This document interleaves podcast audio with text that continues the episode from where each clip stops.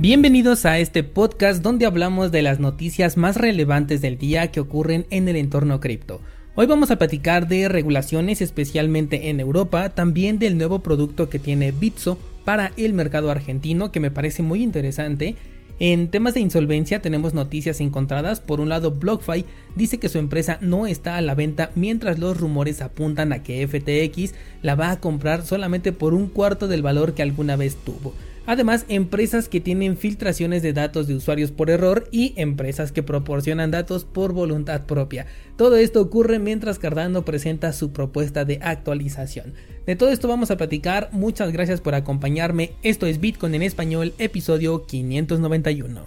El precio de Bitcoin tuvo un movimiento interesante el día de ayer, de hecho tuvo un cierre, bueno más bien un mínimo de 18.638, la apertura incluso fue por debajo del nivel de los 20.000, por el momento se encuentra un poquito por encima, 20.294 para ser exactos mientras estoy grabando, pero por lo menos ya tenemos un testeo hacia abajo, ya está probando el nivel eh, que está por debajo de los 20 mil dólares y en este momento la media móvil de 20 periodos en el marco temporal de un día está sirviendo como resistencia para el precio. Eh, la ha tocado y ha rebotado, lo cual me parece también muy interesante y eh, yo tengo la sospecha de que vamos a estar buscando nuevamente este mínimo de los 18 mil, lo, va a testear una vez más el, el precio. Y bueno, ahí es donde se va a poner interesante porque será el segundo intento por romper ese nivel de soporte y veremos qué es lo que ocurre.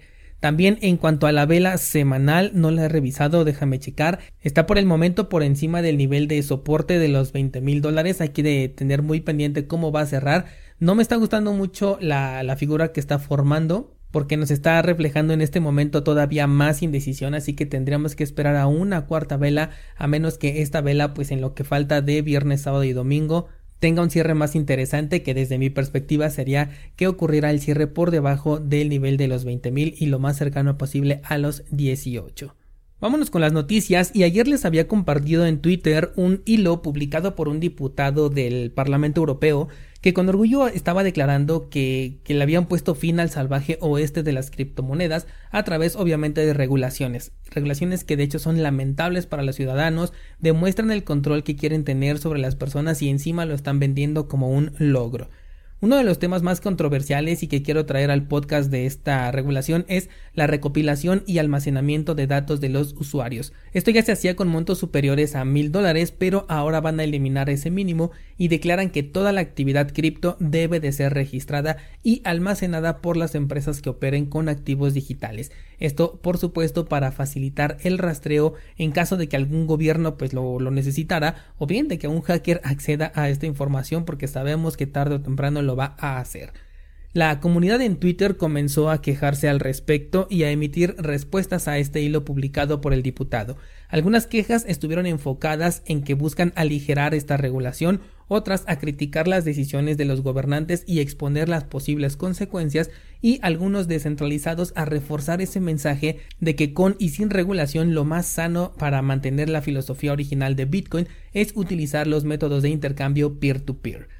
Bitcoin nace como una tecnología sin restricción alguna de uso, es decir, que cualquiera le puede dar el uso que quiera y si necesita, por ejemplo, sentirse seguro por el respaldo de una institución y regalar sus datos y el control de su dinero, pues lo puede hacer de manera voluntaria. Por otro lado, es importante que el conocimiento llegue a más personas sobre el uso nativo de una criptomoneda y de la revolución que representa, de la filosofía que tenía Satoshi cuando estaba escribiendo ese white paper que cambió prácticamente la vida de muchas personas. Muchas veces hemos hablado también de lo resistente que es Bitcoin a la censura y a los ataques mediáticos y tecnológicos, pero ayer justamente estaba yo pensando en las decisiones colectivas que a veces tomamos como humanidad, como por ejemplo poner por votación a personajes indeseables al frente de un país, entregarles el control de todo un país y me, me puse a pensar, ¿será que la propia comunidad podría votar en algún punto de la historia futura a favor de la centralización? Es una duda legítima que tengo. Tecnológicamente hablando, sé que terminaría como una bifurcación en donde nos quedaríamos los descentralizados del lado pues de la de la no regulación. Pero no sé qué más imaginarme ante este evento. Quizás pueda desarrollar incluso hasta un episodio monotemático sobre este tema. Lo voy a anotar. Porque la verdad sí me resulta muy interesante. Coméntame qué posibilidades y especulaciones te imaginas en este escenario. Pero bueno, regresando a la nota, que ahora sí me salí mucho del tema, Es importante compartir el conocimiento y que se sepa con qué motivo nació Bitcoin. Por lo mientras, algo que he sostenido durante ya más de un año es que si te gusta la tecnología y quieres aprovecharla, pues aprende a utilizarla de manera nativa y por lo menos ten este conocimiento de cómo se utiliza, cómo se corre un nodo de Bitcoin, cómo se realizan transacciones peer-to-peer, sin la necesidad de involucrar a actores centralizados por si en algún momento lo necesitas o incluso si te quieres prevenir a cualquiera de estas regulaciones, pues siempre es mejor ir un paso por delante. Pasando a otro tema que me pareció muy interesante y siguiendo con las empresas centralizadas, Bitso ahora permite recibir dólares desde Estados Unidos en Argentina. Lo vi interesante sobre todo por el difícil acceso que tienen los argentinos a las criptomonedas y a una divisa alterna como lo es por ejemplo el dólar. Esto lo digo por los comentarios que ustedes mismos me han hecho llegar, ¿de acuerdo? Porque pues, obviamente yo no tengo la experiencia de allá. Lo vi interesante sobre todo para aquellos que trabajan de forma remota, incluso el propio artículo lo menciona, porque de esta forma, pues si cobran en Estados Unidos pueden hacer el envío de esos dólares y recibirlo, según el artículo, prácticamente al instante en su cuenta de Bitso en donde ya lo podrán dejar como dólares electrónicos o bien lo pueden cambiar por pesos argentinos e incluso supongo que también por criptomonedas, aunque aquí no lo mencionan, pero bueno, Bitso lo permite. Eh, siempre pondría por delante obviamente el tener una comunidad en donde se puedan mover ustedes con criptomonedas y recibir el pago por tus servicios también directamente en cripto. Pero aquí sí es necesario que ya sepas cómo te vas a mover con estos activos antes de dar el paso, porque de lo contrario te podrías ver en dificultades al momento de vender. Aunque sí es un poquito más difícil, creo que valdría la pena. Mientras tanto, ahí está esta opción si es que no tienes todavía una comunidad, ya está disponible para usuarios de Bitso en Argentina. Pasemos al tema de la semana que es la insolvencia, en donde tenemos a dos empresas de las que vamos a hablar. Por un lado, BlockFi, la cual en un comunicado que sí es oficial, desmintió que su empresa se estuviera vendiendo por 25 millones de dólares, sobre todo cuando en su mejor momento la empresa llegó a cotizar en 4.8 mil millones de dólares. Y cuando digo su mejor momento me refiero apenas al año pasado, qué interesante el cambio que tuvo en tan poco tiempo. Esto ante los rumores de que FTX quiere comprarlo debido a la insolvencia que presentan producto de una acumulación de eventos que les están perjudicando. Desde el pago por multas por ofrecer servicios para los que no estaban debidamente regulados, como también la exposición directa que tenían a Three Arrow Capital, empresa a la que ya se le solicitó una liquidación y a su vez esta empresa tenía exposición a un fondo de Grayscale que cotiza con un descuento del 34% al momento de la liquidación. Entonces todos estos eventos confirman por lo menos la situación difícil que tiene BlockFi y que hemos tocado ya en este podcast a manera de rumor. Pero por otro lado han tenido que salir a desmentir la supuesta compra en más de una ocasión.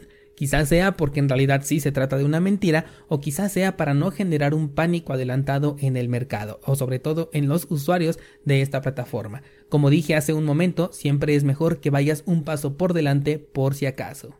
La otra empresa de este tema es Coinflex y Antier te platicaba que pretendían recuperar el dinero de los usuarios después de que bloquearon los retiros vendiendo un token y con la esperanza de la venta de ese token abrir los retiros en su plataforma. Bueno, esto se tenía especulado para el día de ayer y ahora el CEO dice que van a necesitar más tiempo y que es poco probable que abrieran los retiros, sobre todo porque una vez que los abran saben que se van a enfrentar a una corrida bancaria de manera inmediata y con justa razón. No se dijo cuántos tokens se consiguieron vender, pero por un lado, al no abrir los retiros, para mí me hace pensar que no se alcanzó lo previsto y por el otro lado hay afectados que están comprando un token que no tiene un valor y que si la empresa termina colapsando se podrían ver afectados. Así la situación hasta el momento con esta empresa de Coinflex y con la de eh, BlockFi. Y del tema de la insolvencia pasamos ahora a tema de filtraciones. Y es que tenemos por un lado a OpenSea, quien ha sufrido una filtración de datos por parte de un empleado, el cual abusó de sus credenciales para descargar y compartir correos electrónicos de personas que han tenido interacción con esta plataforma de OpenSea. Eh, hago mención de que la filtración no se dio en OpenSea directamente, sino con el proveedor de correo electrónico que utiliza esta empresa. Así que si eres usuario de esta plataforma, ten mucho cuidado porque pueden llegar ataques de phishing que van a buscar robarte tus claves privadas para que puedan acceder a tus tokens NFT y a tus criptomonedas. En contraparte, a Coinbase no se le filtraron datos, sino que Coinbase coopera voluntariamente ofreciendo datos de geolocalización al servicio de inmigración y aduanas de sus clientes. La herramienta que proporcionaron se llama Coinbase Tracer y permitirá a los agentes de control de aduanas conectar direcciones cripto con entidades del mundo real. Y lo único que se limitaron a decir fue que iban a tomar estos datos de fuentes públicas. Un caso verdaderamente preocupante que nos hace recordar que urge minimizar el uso de plataformas centralizados al mínimo posible. Por último te cuento que ya se lanzó la propuesta de actualización para Basil, que es la esperada actualización de Cardano, que supuestamente iba a ser lanzada antier 29 de junio, pero después del retraso, aunque todavía no se dice una fecha oficial, se espera que salga para el próximo mes, 29 de julio. Bueno, ya es para este mes porque ya estamos en julio a partir de hoy.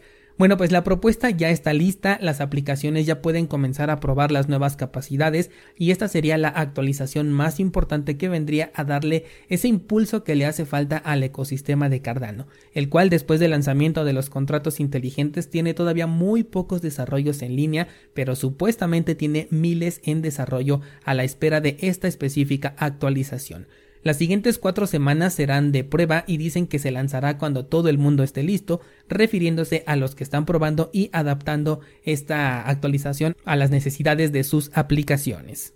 Mientras tanto, yo sigo holdeando mis tokens ADA en el pool 7PL. Te dejo el enlace en las notas de este programa por si quieres apoyar este proyecto, delegando también tus tokens con nosotros y recibiendo recompensas cada vez que firmemos un nuevo bloque. Eso sería todo por esta semana. Muchas gracias por acompañarme, pero te espero el lunes porque traigo un episodio bastante interesante que nos va a generar mucho debate.